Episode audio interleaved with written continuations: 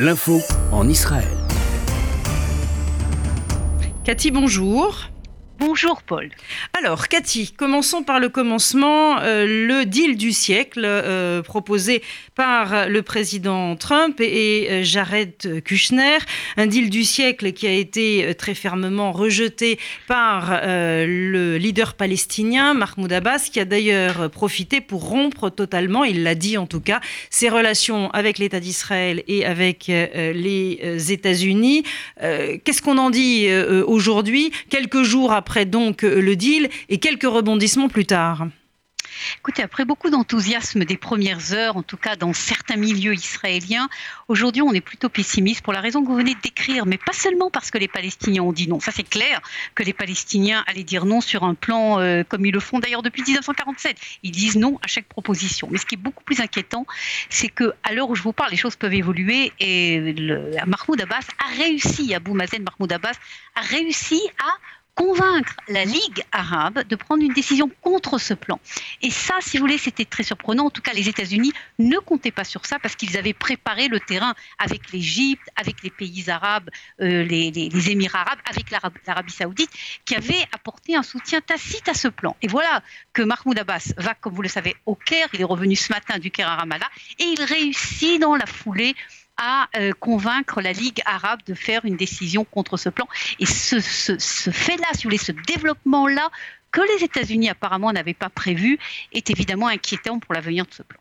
Alors, quelle est la place de Moscou? Parce que c'est vrai que euh, cette place n'est pas aussi évidente qu'on pourrait le, croire. Moscou qui est très en retrait, euh, finalement, alors que euh, Vladimir Poutine était jusque-là en première ligne sur la scène moyen-orientale. Moscou qui appelle Israéliens et Palestiniens à entamer des négociations directes pour trouver un compromis mutuel acceptable. Oui, euh, sur la place, en premier lieu sur la place moyen-orientale, comme vous venez de le dire, mais pas sur la scène palestinienne. La scène palestinienne a toujours été, si vous voulez, le fief un petit peu euh, des, euh, des États-Unis et Moscou restait toujours en retrait, y compris dans cette affaire. Maintenant, cette déclaration que vous soulignez, c'est en fait de dire le plan américain, on n'en veut pas, parce que c'est exactement ça. Si vous voulez négocier en, face à face israélien palestinien, tout le monde sait très bien que jamais les Israéliens et les Palestiniens n'arriveront à s'asseoir en face à face sans qu'il y ait un intermédiaire sérieux.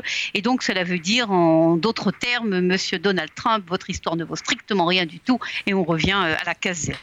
Alors, euh, Jared Kushner a également euh, fait des siennes, si je puis dire, puisque après une annonce flamboyante, annonçant notamment à Benjamin Netanyahou la possibilité d'annexer un certain nombre d'implantations, eh bien, on a la sensation d'une sorte de rétro-pédalage avec Jared Kushner qui dit attention, attention, vous ne semblez ne pas avoir tout à fait bien compris euh, ce plan. Il implique des droits et des devoirs de part et d'autre et Israël ne doit absolument euh, rien faire tant que côté palestinien, on n'a pas bougé. Est-ce qu'on peut considérer cela, comme je le disais euh, de façon un peu cavalière, comme un rétro-pédalage? Écoutez, un petit peu, mais ce qui est intéressant dans l'affaire de Jared Kouchner que vous euh, venez de, citer, c'est comment il est reçu du côté palestinien, parce que vous aurez pu croire, il est voilà, Jared Kouchner, il met les Israéliens un petit peu et en dire attendez, attendez, alors ce serait applaudi du côté palestinien. Regardez ce qui se passe il y a quelques minutes à peine. Vous savez ce que ça veut dire bar en arabe, euh, euh, Paul Cela veut dire perroquet. Et pourquoi je vous cite ça? C'est qu'il y a quelques minutes, Mahmoud Abbas, qui revient du Caire à Ramallah, euh, préside l'ouverture de, sa séance gouvernementale et parle de Jared Kushner. Et il dit Ce gosse-là, voilà comment il le traite, Jared Kushner, ce gosse-là, il ne sait pas ce qu'il dit, il répète à chaque fois la même chose, la même chose comme un barar, comme un perroquet. Vous voyez un petit peu comment est traité euh, Jared Kushner du côté euh, palestinien. Et c'est vrai que du côté israélien également, on n'a pas très bien compris les va-et-vient de Jared Kushner.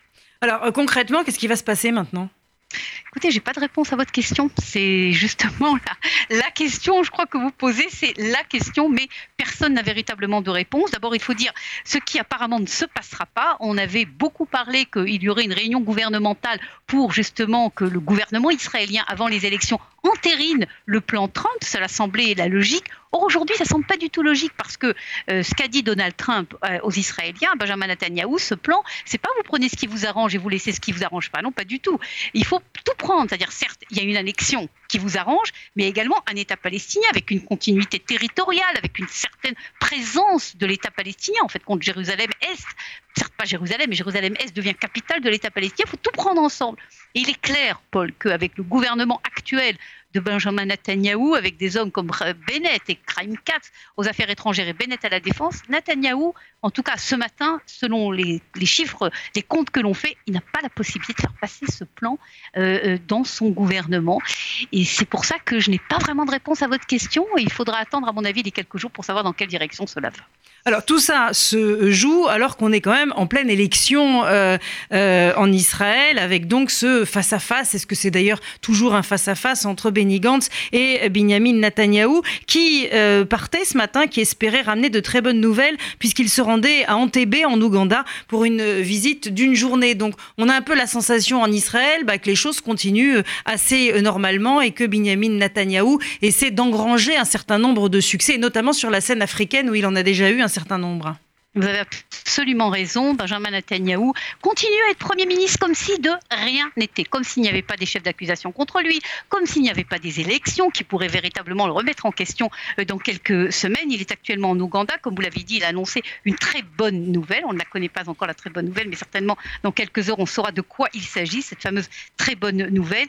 Euh, maintenant, euh, si je laisse de côté l'affaire politique et politicienne, si vous voulez, des élections, etc., il faut quand même reconnaître que ce voyage en Ouganda, s'inscrit, comme vous l'avez dit, dans un succès diplomatique très spectaculaire de ces dix dernières années en Israël, d'Israël en direction du continent africain, un milliard euh, de, personnes, un milliard d'habitants, c'est beaucoup pour Israël évidemment, cela représente une ouverture énorme pour toute la haute technologie euh, israélienne, la technologie de l'eau, la technologie sécuritaire, mais surtout euh, au niveau politique, au niveau de la présence israélienne à l'ONU. On l'a vu d'ailleurs lors de la dernière affaire sur la reconnaissance de Jérusalem par Donald Trump. Vous avez beaucoup de pays africains qui n'avaient pas voté pour Israël, qui avaient voté contre Israël, qui cette fois-ci ont voté avec Israël, tout simplement se sont abstenus.